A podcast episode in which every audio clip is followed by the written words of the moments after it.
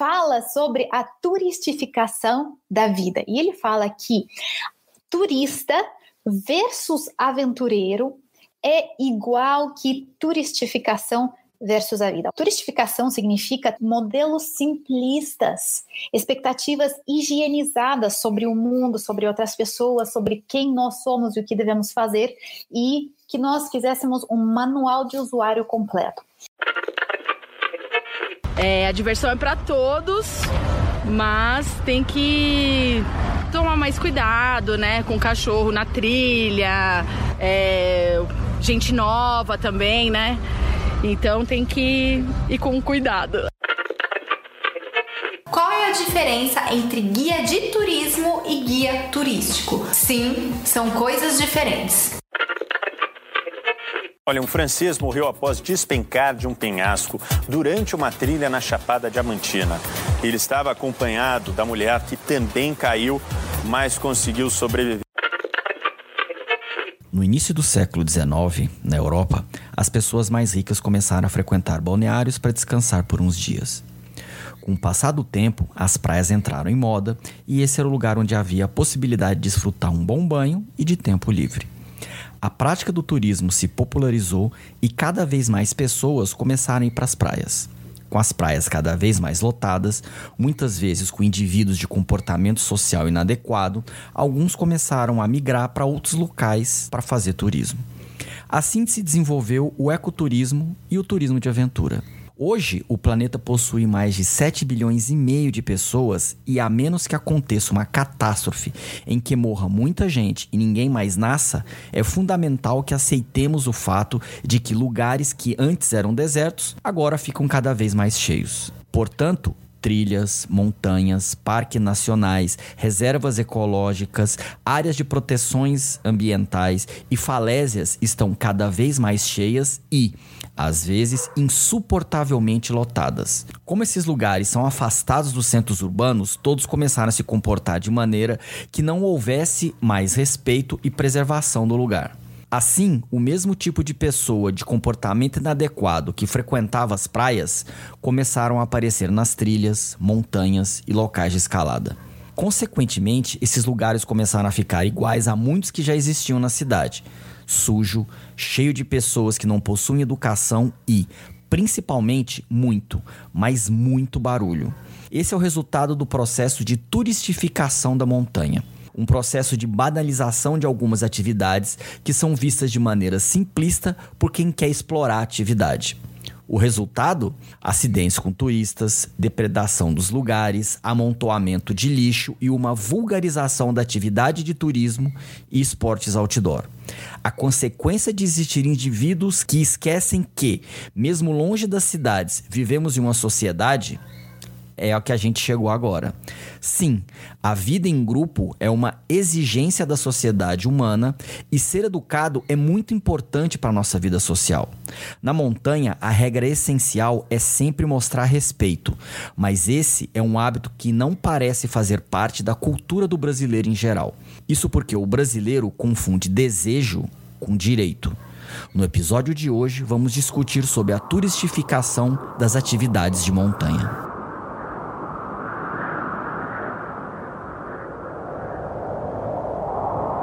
Dedicado a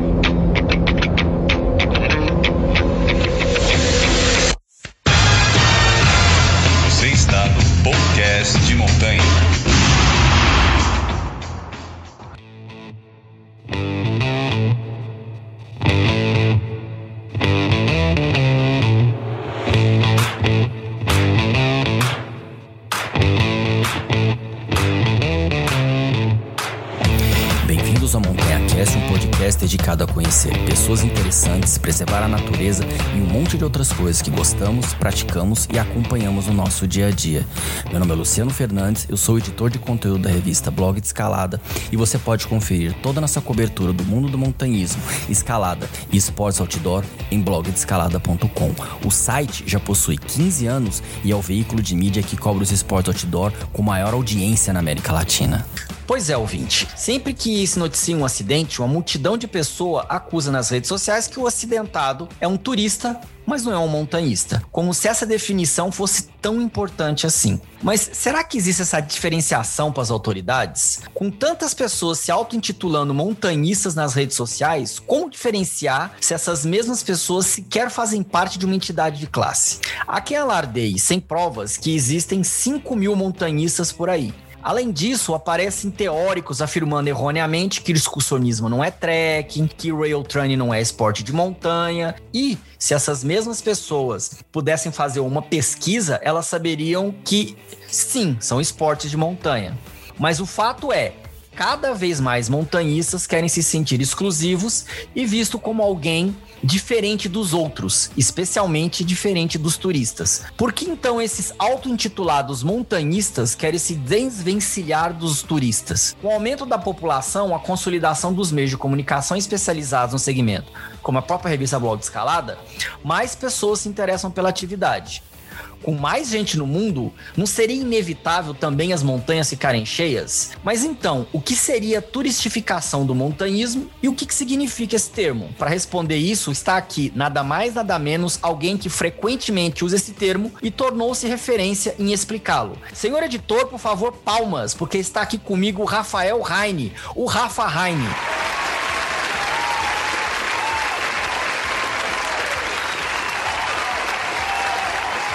Para quem não conhece a sua carreira de praticante de trek, nem sua profissão de instrutor de escalada e guia de turismo, por favor, Rafael, se apresente ao público. Quem é você? Opa, primeiramente é imensa honra estar participando, poder ajudar um pouquinho compartilhando conhecimento.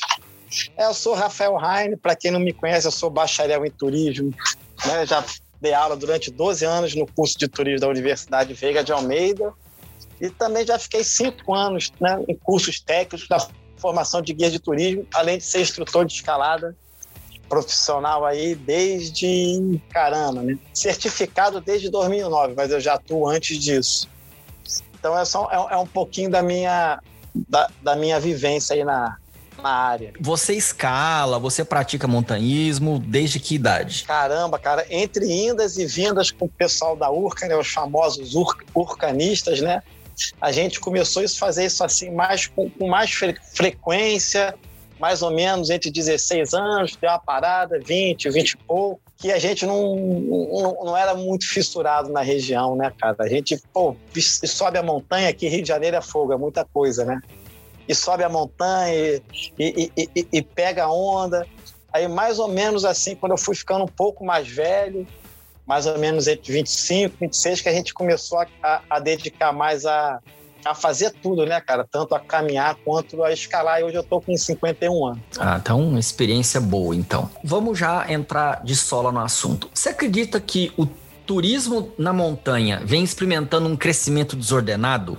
E se você acha, por que, que você acha que esse crescimento está desordenado? É, é, eu acho que não é nem um, um, um, crescimento desordenado, né? Eu acho que é um, é um conjunto de fatores, né? Primeiro é, é que as, as, nossas unidades de, de, de, conservação, elas não, elas não têm estrutura para receber essa rapaziada toda, né? de repente deu esse boom aí a muita gente e proíbe, libera e como é que eu fiscalizo? Então, é, é, é muito pouco funcionário para atender esse boom de pessoas. Isso é, é, é, é um dos fatores né, que a gente pode tentar melhorar. O segundo fator, né, a gente já bateu até um papo aí, é, é a parte mais difícil que, que a nossa população, infelizmente, a grande maioria, não gosta muito de seguir regra, não tem cultura de ler manual nem de ler a placa. Faz mais ou menos o que dá na telha é uma coisa também que, que é bom ser abordado. E a terceira coisa foi a, eu acho que foi a massificação na formação de guia de turismo. Né? A gente teve o projeto aí, o Pronatec, em, em, outros governos, que era aquele negócio de botar guia de turismo aí para a, a, sair pelo ralo. E foram, e, é é, e foram cursos assim que você não tinha nenhuma exigência de repetir a pessoa, né? Então, formou muita gente e essas pessoas direcionaram para montanhismo, mas sem ter a formação no curso em montanhismo, entendeu, cara? Então começaram a surgir vários nomes aí, é, guia disso, guia daquilo, e todo mundo foi para trilha. Só que com essa coisa de, de Covid aí, né, cara, aí ficou, apertou mais, né? Então você tem guia de turismo, que eu acho que não sei se ele tem vergonha, ele não fala que ele é guia de turismo, né? Ele bota lá no site dele que ele é guia de montanha. Então a gente tem várias coisas assim, né? Não é nem definir, ser chato, mas às vezes o cara é, é o marketing hoje em dia, rede social. A gente tem rede social hoje, então o negócio é violento, acelerado e num dia o cara sobe, no outro dia ele está guiando.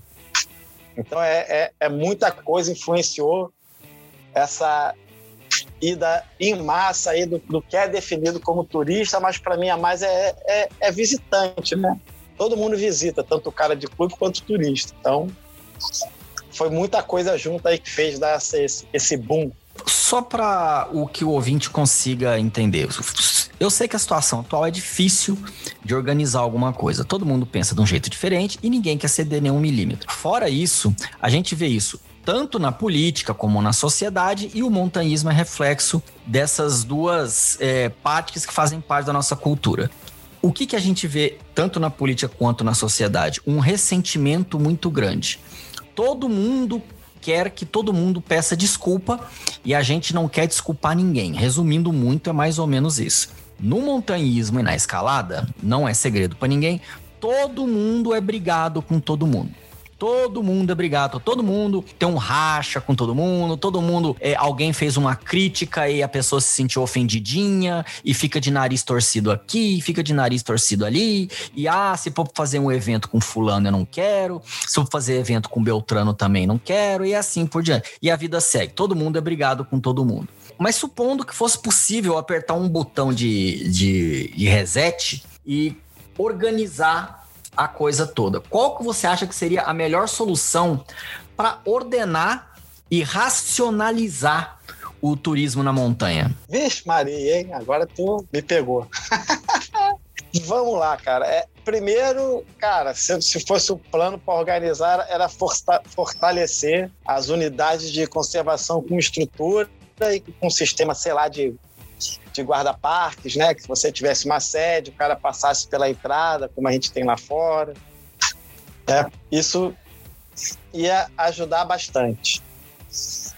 O segundo ponto seria na é, melhorar a qualificação do, do guia de turismo que trabalha nessa região. Porque dentro do curso dele ele não tem matéria nenhuma, ensinamento nenhum para ele trabalhar em ambiente de montanha. Né? Então seria uma boa é, botar alguma coisa mais objetiva para é, ajudar essas pessoas e depois é fazer campanhas, né? Sei lá, campanha educativa, mostrando para o pessoal o que, que acontece. Porque a montanha é livre e acessível para todo mundo, né? Ninguém é dono da montanha. Todos têm o mesmo direito, tendo conhecimento ou não. Então, acho que é dar conhecimento para quem não tem né, melhorar a estrutura de unidade para eles conseguirem controlar melhor e, e, melhorar a qualificação e informação das pessoas que vão para esses lugares. Voltando um pouco lá para trás, né? Porque isso parece um mundo muito, muito lindo, a gente da educação e todo mundo aprender e todo mundo ter mais é, empatia umas, umas com as outras. Você como guia de, de turismo, tudo, como que é o perfil da pessoa que procura um guia de turismo? O que, que ela está querendo quando ela procura um guia de turismo? Ela está consciente daquela atividade que ela vai fazer? Ela quer ter só aquela experiência pontual? Ela está querendo se aprofundar e realmente seguir mais é, a linha de fazer, usar o termo que você usou, de visitar mais a montanha? Como que é o perfil da experiência que você tem? É, cara, é comigo, como eu trabalho muito com instrução de escalada e guiamento, vem muita gente se preparar para frequentar esses lugares com mais segurança. Mas o turista que a gente fala direto é, é aquela coisa do, do Instagram, né, cara? Ele gostou da foto daquele local, né? ele quer muito ter aquela foto e, e aparecer ali. Tem isso também são as coisas novas, diferentes. O cara quer estar sol, quer o céu azul para ele aparecer pendurado ali na foto. Então, hoje em dia, você tem a galera que não está ligando muito para a experiência também, não. Ele quer ir lá para tirar a foto dele, aparecer que ele é aventureiro né, e, e ir embora. É, é, é o, tem essa galera nova agora que a gente tem que saber lidar com eles. Querem foto, eles querem. Ah, eu quero câmera GoPro, você tem GoPro, você tem máquina, então na medida do possível também do viável, né, a gente tenta ajudar ele e, e, e sempre na essência mostrar para ele que o que ele está fazendo ali é uma experiência, apesar dele ter a foto e que tem algumas regras e alguns parâmetros ali para ele não se machucar e para ele respeitar aquele ambiente que ele está visitando. Mas hoje em dia tem de tudo, desde o cara que vai tirar foto lá, não quer nem saber que escalada é o que, que é, ele quer aparecer, até a pessoa que quer fazer uma aula experimental, o guiamento, para depois ver se ela quer seguir realmente no esporte, se é a onda que ela quer. Da experiência que você tem, quantas pessoas que estão procura você como instrutor de escalada, tudo que as pessoas dão segmento, dão prosseguimento nisso que elas estão é, aprendendo com você. Deixa eu, deixa eu especificar melhor. A pessoa vai, ela tenta escalar ou ou ela já esbarra na dificuldade, porque escalar não é uma coisa muito fácil. E por causa dessa dificuldade, muitas pessoas acham que aquele esporte não é para ela, porque ela não está afim de gastar muito tempo para que aquilo torne-se um hábito mais fácil de, de se executar né? A pessoa sente medo, a pessoa ela precisa ganhar força, então tudo isso é um impedimento. Como que é a porcentagem das pessoas que dão procedimento no esporte, desistem por causa de uma dificuldade? No meu caso, eu não sei se é o caso de todo mundo, mas a, a grande maioria das pessoas que fazem aula experimental e curso comigo, elas continuam escalando. Tanto que eu tenho um grupo muito grande de ex-alunos que viajam para escalar, marcam escalada um com o outro. Mas é, é, é, eu acho que é normal do esporte, né, cara? Começa a dar muito trabalho, a pessoa, ah, eu quero aula experimental, eu quero aquele guiamento, aquele batismo só para eu ver como é que é, né? Esse negócio de ter que fazer nota, ter que fazer procedimento é muito chato, eu não quero. Mas também, para mim, tá tudo certo, entendeu? Não tem, não tem problema nenhum. O que ela quiser fazer, a gente a gente faz e tá, e tá de boa. O outro lado, porque você deve saber que tem um monte de gente que pega guia baseada em perfil de Instagram, ganha uma filipeta no, na rua do Saara e resolve querer escalar, tudo. É... Porque parece que o cidadão comum né? O cidadão comum parece não se importar com a qualidade do guia. O cara fala, ah, eu levo você lá. E a pessoa vai sem medo nenhum. Por que, que você acha que a gente ainda tem essa cultura, o brasileiro, no caso? O, sul-americano, né? É a cultura do tosco. O que é tosco ou feito de qualquer jeito, ah, isso aí tá bom para mim. Esse negócio de você ter guia especializado é, é, frescura. Assim que pensa mais ou menos muita gente. Então, por que, que você acha que o cidadão comum parece não se preocupar ah, o fulaninho leva, ele viu em algum lugar e não se importa com, com a qualificação do, do guia. É, cara, isso é, é, é, uma coisa cultural muito forte, né? Ele. É, é, hoje em dia o cara tem uma arma muito poderosa que são as mídias sociais, né? Então a pessoa vê aquele o palco, a pessoa geralmente ela conhece só o palco, ela não conhece o bastidor, é que a gente fala em mídia. Então ela vai pelo palco. Mas quando dá um problema, ela vai conhecer os bastidores, né? Que a gente brinca. É o cara que não é preparado, ela fica presa, ela é abandonada. As histórias que eu escuto, né? O cara abandona, rala, quebra dedo e ainda pagou por isso. Cara, mas isso é, é, é, se você for pensar legal, é quase em tudo que a área no Brasil é parecido, né? O cara quer se dar bem. Ele quer ter o bom do melhor e forte e não quer gastar muito por isso, né? Não, não valoriza muito o profissional que certifica que, que corre atrás das coisas, né, cara? O cara vai que ele quer tirar vantagem. Pô, isso aqui é mais barato. Infelizmente, tem guia aí que compete assim: vou botar mais baixo para ter mais cliente. Então, própria, o próprio guia, às vezes, cara, é muito barato, não se valoriza, né? Então, eu acho que é, é, é mais pro, pro cultural e você, aos poucos, fazendo atividade, mostrando pro cara que, que não é bem assim, né? Mas isso aí também não tem jeito, não. A galera gosta de se dar bem. Vou fazer uma observação em cima disso que você mostrou. Não é somente o cidadão leigo que ele quer se dar bem. Vou usar essa expressão sua perfeita. É, a pessoa quer se dar bem. Então o cara quer comprar um equipamento aqui no Brasil, aí ele não compra equipamento aqui no Brasil por causa da carga de imposto que tem e compra equipamento lá fora, porque o cara quer se dar bem. Aí descobriu um site aí, né? Exatamente nos grupos de WhatsApp, gosta de um tal de um né? Que é, é um site chinês que vende uns equipamentos que às vezes nem é certificado, porque o cara quer se dar bem. E tem um outro lado também, que são as marcas que atuam, marcas e lojas que atuam aqui no Brasil. Elas não investem no público dela, ela não, não patrocina evento, ela não patrocina atleta, ela não apoia é, nenhum veículo de comunicação, etc. E reclama quando chega um, um, um grande lojista que ah, ele está matando o pequeno lojista. Sim, mas você construiu a sua comunidade porque você abre aspas, só queria se dar bem, né? Só queria se dar bem. Mas é igual você falou, as pessoas parecem que só querem, só querem se dar bem. Ela quer um guia de qualidade, mas não quer gastar muito com isso. Ela quer um equipamento de qualidade, mas não quer pagar por aquele equipamento e assim por diante. Porque para ser guia, precisa estudar, precisa ter experiência, precisa se dedicar, precisa reciclar. Para fazer um equipamento, você precisa testar, você precisa estudar, você precisa desenhar, você precisa certificar. Tudo isso é caro, né? Tudo isso faz parte da nossa sociedade. Então, é algo que eu acho que todo mundo deveria refletir e, e, e pensar mais nisso.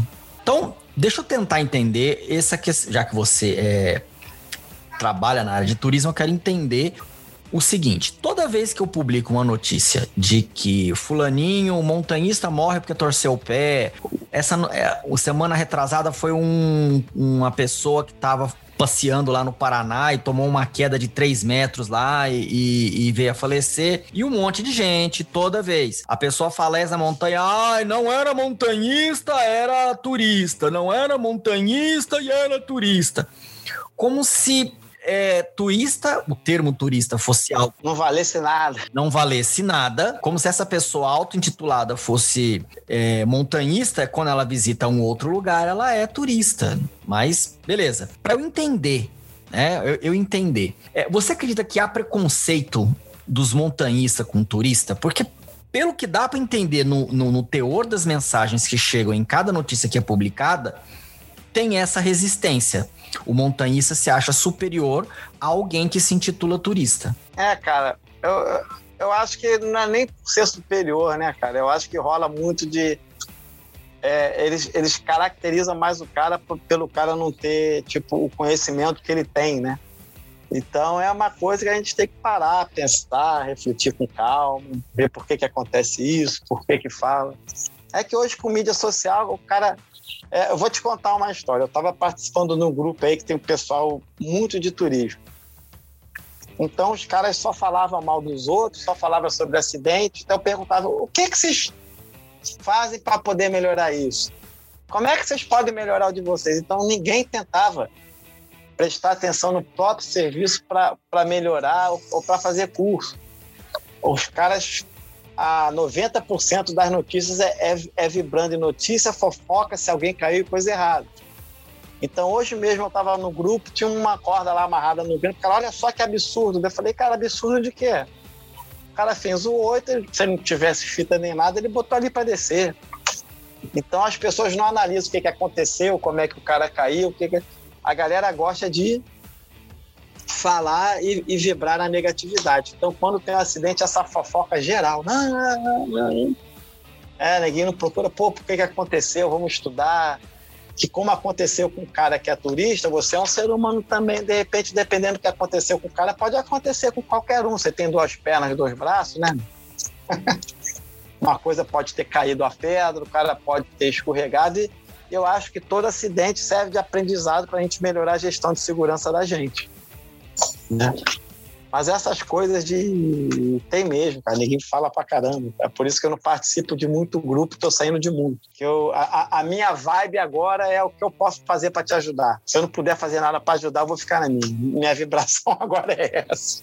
Para essas pessoas que elas querem aprender mais, que elas querem adquirir um conteúdo, para evitar os acidentes, igual assim como você falou, e também saber diferenciar se uma pessoa tá inventando alguma história, criando alguma técnica, tudo. O que, que você aconselha da pessoa estudar, da pessoa buscar referência? Que tipo de, de conhecimento e onde essa pessoa pode buscar esse conhecimento?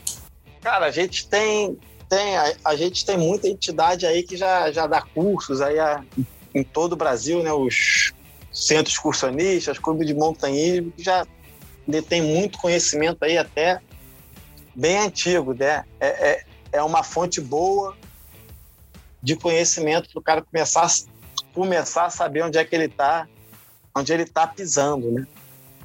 Eu acho que a gente for falar de conhecimento, a gente vem desse pessoal que tem essa história antiga aí, eu acho que era, é, é a melhor fonte para beber. Não é segredo para ninguém que no universo outdoor tem um monte de o termo, eu tentei suavizar o termo, mas não consegui. Tem um monte de cagador de regra, né? O cara inventa o um negócio e ele fica insistindo naquilo ali. Ele usa a mesma tática do Donald Trump. Ele, ele cria uma teoria estapafúrdia que todo mundo sabe que é mentira e vai teimando em cima dela até que ele consiga que outras pessoas acreditem naquilo que ele, que ele tá teimando, né? É o, é o cagador de regra. Você acha que esses cagadores de, de regras, eles prejudicam o crescimento do esporte? Prejudica. Prejudica, cara, que você fica é, vibrando numa coisa para um lado só, entendeu? É, eu acho que você, não, você lida com pessoas e cada pessoa tem uma visão de vida e cada pessoa tem uma história, né? Então, acho que hoje em dia é uma coisa até do empreendedorismo que é muito bacana. Se você trabalha com muita coisa, você não tem que entender do negócio, você tem que entender de pessoas né? Que cada pessoa é diferente, cada pessoa, cada pessoa gosta de uma coisa e cada pessoa vai, vai, vai fazer de um jeito. Eu vou te dar um exemplo bem bacana desse negócio aí de cagar regras. Então foi num grupo desse do WhatsApp que os caras vivem falando de norma e de isso e daquilo. Só que se você pegar, cara, daquela galera que fica falando, perguntar qual que segue, qual que é certificado, não tem ninguém mas o discurso para o público não, que a norma isso, isso, aquilo, caramba, quatro. Aí você pega as próprias fotos do cara atuando, não tem. Né? E, e, e isso eu tive um, um, um, fato desse presencial semana passada, ainda bem que a gente bateu esse papo aí. Né? A pessoa entrou, perguntou se numa determinada unidade de conservação poderia ser feito o rapel. Aí foi explicado, ó, para ajudar o chefe do parque, não tem estrutura. Por enquanto, o rapel no, no certo local está proibido, mas já está tendo um plano de manejo novo que vai ser organizado vai liberar, tipo segura, coisa e tal, né? E é de um grupo que fala muito mal dos outros. Ah, fulano subiu com 100 pessoas. Ó, fulaninho jogou isso não sei o que lá. Ó, fulano entrou. Então eu peguei a própria pessoa desse grupo que fala mal, que fala que quer organizar, vendendo uma atividade comercial num lugar que é proibido pela unidade de conservação, entendeu? Eu falei, cara, qual é a moral que você tem, que nem você falou, para cagar a regra e para falar alguma coisa? Na hora que aperta o sapato, a regra some, né?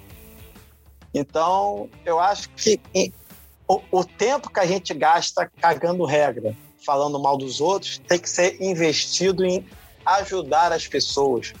Ninguém nasce sabendo, a montanha é para todo mundo, então vamos gastar energia para melhorar, para qualificar, para compartilhar conhecimento, entender que cada um tem o seu tempo de entender as coisas, entendeu? Porque quando você senta numa cúpula e cria uma regra que você acha que vai servir para todo mundo, você tem uma chance gigante de, de fracassar, porque você não conversou com as pessoas. Você não vai no campo. Cara, por que, você não lê uma placa? Por que, você não respeita isso? Você acha que se essa placa fosse assim seria melhor? Então, acho que falta muito é você se aproximar de uma maneira mais assertiva, pacífica e bacana com essa galera nova que está indo para o parque. Que o cara não faz a coisa errada, ele não se machuca porque ele quer ou porque ele é mal. Né? Ele é novo, ele está conhecendo, então dá a mão para ele, traz para o teu lado e mostra para ele que tem coisa bacana para fazer. Eu acho que o, o, o, caminho é esse aí. Filosofei, hein? Até, quase que eu chorei agora. Mas, ó, editor, palmas pro nosso amigo Rafa, porque essa agora vai, vai ganhar palmas agora. Você é instrutor de escalada. Como é que você viu a realidade da escalada tornar-se, até o momento, esporte olímpico? Ela vai ter provas agora na Olimpíada de Tóquio e depois também vai participar da Olimpíada da França. Como que você viu, é, ou como que você vê essa inclusão do esporte que é escalada indoor nas Olimpíadas? Cara, eu acho muito bacana, né? Para dar uma visão maior para o esporte do mundo, para de repente ter uma galera nova mais se, se interessando por esporte, já que tem competição, é esporte olímpico. Eu acho que dá uma, uma visibilidade bem bacana para o esporte. E você cria um método, né, cara? Agora o cara vai ter que ter, sei lá, que eu não sou muito de escalada esportiva, né? O cara vai ter que ter um ranking, treinar para participar de seleção. Acho que é um começo do crescimento para o esporte aí nessa área de, de competição bem bacana. E você vai acompanhar na Olimpíada ou você vai só olhar os resultados? Eu vou dar uma olhada para ver como é que é, né, cara? Eu sempre assisto os campeonatos por internet, né? Apesar de eu não competir, eu acho bem bacana. O Japão tá vindo forte aí, né? Por isso que o Japão botou na Olimpíada, né? Sim, é o terceiro esporte mais popular do Japão. Japão tá investindo gigantemente na escalada para pegar a medalha lá. Então é muito bacana você ver a galera nova fazendo os movimentos assim que você fala, putz, grila, o cara tá quase um atleta de ginástica olímpica misturado com parkour, né? Não é mole não. E não tem como fugir do assunto, e eu perguntei isso para todos os meus convidados, perguntar para você também. Como é que a pandemia afetou, principalmente quem é guia de turismo, quem trabalha na área de turismo, tá sofrendo bastante. Como é que a pandemia afetou sua vida? Cara, é, eu, eu, vou te falar que eu não trabalho nem muito, apesar de ser guia de turismo, com turismo, né? O meu forte é eu qualifico muito. Vou te dar um exemplo: guias de turismo, eles começam a ir para esse lado de montanha, dele vê a necessidade de querer saber a técnica certa para descer o cliente, para dar segurança. Eu dou muito, muito treinamento, trabalho muito com curso e guiamento. Por incrível que pareça, cara, a escalada, que era uma coisa que tinha pouca gente, era se beneficiou com a pandemia. Por incrível que pareça, cresceu muito. Gente querendo instrução, gente querendo guiada, porque é pouca gente, você consegue fazer um distanciamento, você controla mais, né? Então, é, teve uma, uma, por incrível que pareça, uma procura maior, apesar do medo das pessoas do, durante a, a pandemia. Mas nos três primeiros meses foi horrível, né? Você não sabia o que, que ia acontecer. Você, eu fiquei fazendo live, tentando passar conhecimento para as pessoas para eu continuar vivo no mercado. Aí, dos tempos para cá, com a abertura dos parques, que a gente começou a respirar um pouco e já traçar um caminho. Mas foi o pessoal que é só do turismo mesmo está sofrendo até hoje, está sem trabalhar. Porque o cara que era guia de turismo, que fazia com turismo de massa, com, com, com muita gente, ele falou: caramba, o que, que eu faço agora? Né? A cidade do Rio aqui, essa época hoje, cara, era para estar tá cuspindo turista aqui né, e ter bloco a semana inteira. A gente até fica espantado, é, vai vir carnaval, que, que essas duas semanas já era para ter bloco, turista invadindo. A gente fazia muito costão, algumas coisas com, com turista e para o que tinha é, ficou quase nada. Então, o interno aqueceu muito, entendeu? O turismo você com gente de outros estados aqui no Rio de Janeiro, um guiamento, gente vindo de São Paulo para fazer curso comigo. Isso cresceu muito pela falta de opção de, de, de viagem das pessoas. Mas, por outro lado, a parte de rede hoteleira com turista que vem, isso é praticamente quase acabou.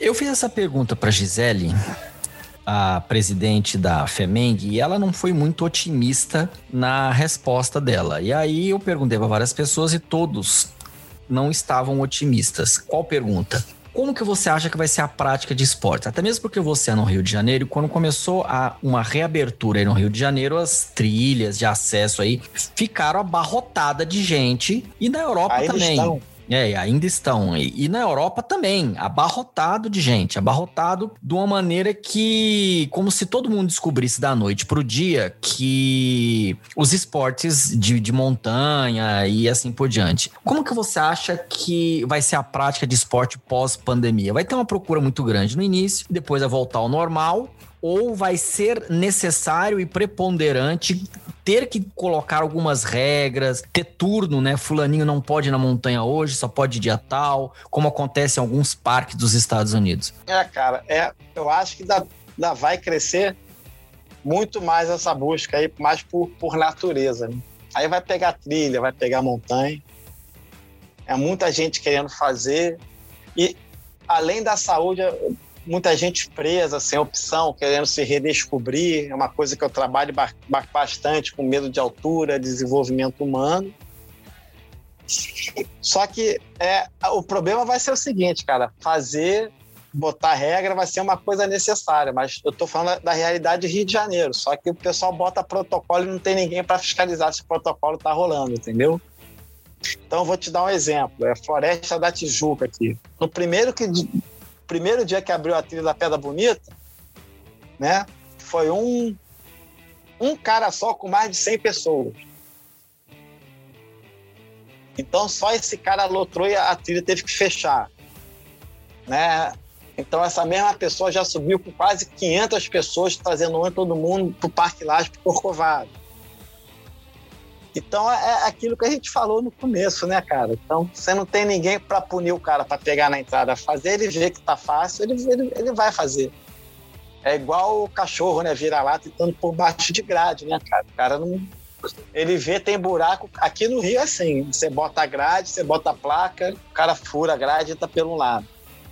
Aí você fala que não pode pernoitar, o cara fala, pô, mas a minha liberdade de expressão. Então a galera não sabe o que quer, né? A galera quer é o egoísmo, que eu acho. O cara vê nele, ele não pensa no total, nos bichos que com pernoite você vai prejudicar. Ele não pensa nesse negócio de transmissão de Covid, que de repente pode dá problema para alguma pessoa mais fraca, ele se acha oprimido, ele quer se liberar, mas ele não está. Eu acho que o problema disso tudo aí, cara, foi que aflorou a nossa falta de cidadania, né, cara? Falta de você. Não é um povo, né, cara? É um, é um amontoado. E algumas coisas eu fiquei bem chocado, assim. Eu olhava assim e falei, cara, eu tô velho, eu não brigo mais por isso. Até te falei comigo. Mas eu voltava para casa bem triste com umas coisas que eu, que eu vi, né? Mas não é meu papel no trabalho em parque, não vou ficar dando bronca nos outros. Eu vou fazer o meu bem feito e vou proteger quem está operando comigo. É o que eu faço hoje em dia. Rafael, olha, queria agradecer muito a sua presença. Você contou histórias aí bastante interessantes, fez reflexões aqui que não são reflexões bonitas, assim, porque a humanidade não colabora pra gente ficar muito otimista. Mas eu gostei muito, é. Espero poder contar com a sua presença no futuro, com essas e, e, e outras discussões tá? Pra gente aprofundar esse tema, falar de trekking, trekking de longa distância ou outras coisas a respeito de atividade na montanha. Caso os ouvintes queiram entrar em contato com você para expandir o conteúdo, para saber mais sobre a sua profissão, sobre como se especializar, é, se quiser que você participe de outro podcast ou faça uma live ou mesmo trocar alguma ideia, quais são as suas redes sociais ou qual outro meio de entrar em contato com você? Então, cara, um bom meio é que eu vejo muito é o Instagram, né? Arroba Rafa Heine, que é R-A-P-H-A, Rafa Antigo. E o Heine é R-A-I-N-E, arroba Rafa Heine. Tenho lá. E estando pelo WhatsApp me mandando, pelo Instagram me mandando mensagem, eu já vejo. Ou pelo meu WhatsApp mesmo, meu telefone a, a, maneira mais fácil de você ver todas as informações é pelo meu site, né, que é o rafaheine.com.br. Lá tem linkzinho para você clicar para me mandar mensagem pelo WhatsApp, tem e-mail, tem um link lá que você já vê minhas fotos do Instagram, entra no meu Instagram, entre em contato direto. Pelo site, eu acho que eu, pelo Instagram são as maneiras mais fáceis de, de me achar. Ah, tá certo. Olha, de novo, muito obrigado. Que a gente passe pela essa pandemia e que o mundo se torne menos. menos. É, que as pessoas aprendam a viver em sociedade. É o, é o que está faltando. É. Aqui vai terminando mais um episódio de Montanha Cast, o podcast da revista Blog de Escalada. Caso o ouvinte tenha ainda alguma dúvida, algum comentário ou até mesmo alguma sugestão de assunto ao Montanha Cast, basta entrar em contato conosco em blogdescalada.com ou por meio das nossas redes sociais ou Instagram, ou Facebook, ou Twitter. Caso seja possível, providenciaremos um episódio totalmente dedicado à sua sugestão e faremos um agradecimento especial a você logo no início. Aqui, nossas portas estão sempre abertas a quem quiser expandir algum assunto relevante sobre esportes ou mesmo qualquer outro assunto que faça parte da nossa sociedade e que impacta a vida de atletas, amadores e profissionais e dos cidadãos em geral. Uma vez a cada 15 dias, nós aprofundamos um tema relevante para as pessoas que praticam esportes, em especial montanhismo e escalada, e que sente necessidade de refletir sobre a sociedade e assuntos que fazem parte das nossas vidas. Por isso, conversamos com players de mercado, especialistas e personagens do assunto. O objetivo é fazer refletir sobre o assunto abordado em cada episódio. Aqui nós discutimos ideias e não pessoas. O Montanha Cast está disponível no Spotify, no Deezer, no Apple Podcast, no Amazon Music, no Google Podcast, no Simplecast ou na sua plataforma de podcast preferida. Nessas plataformas, aproveite para nos seguir e assim você não vai perder nenhum episódio novo. Comigo, na produção do Montanha Cast estão Natália Demarco, Gerardo Demarco, Raul Morales e Sofia Redondo. Eu sou Luciano Fernandes e vou ficando por aqui. Até o próximo episódio.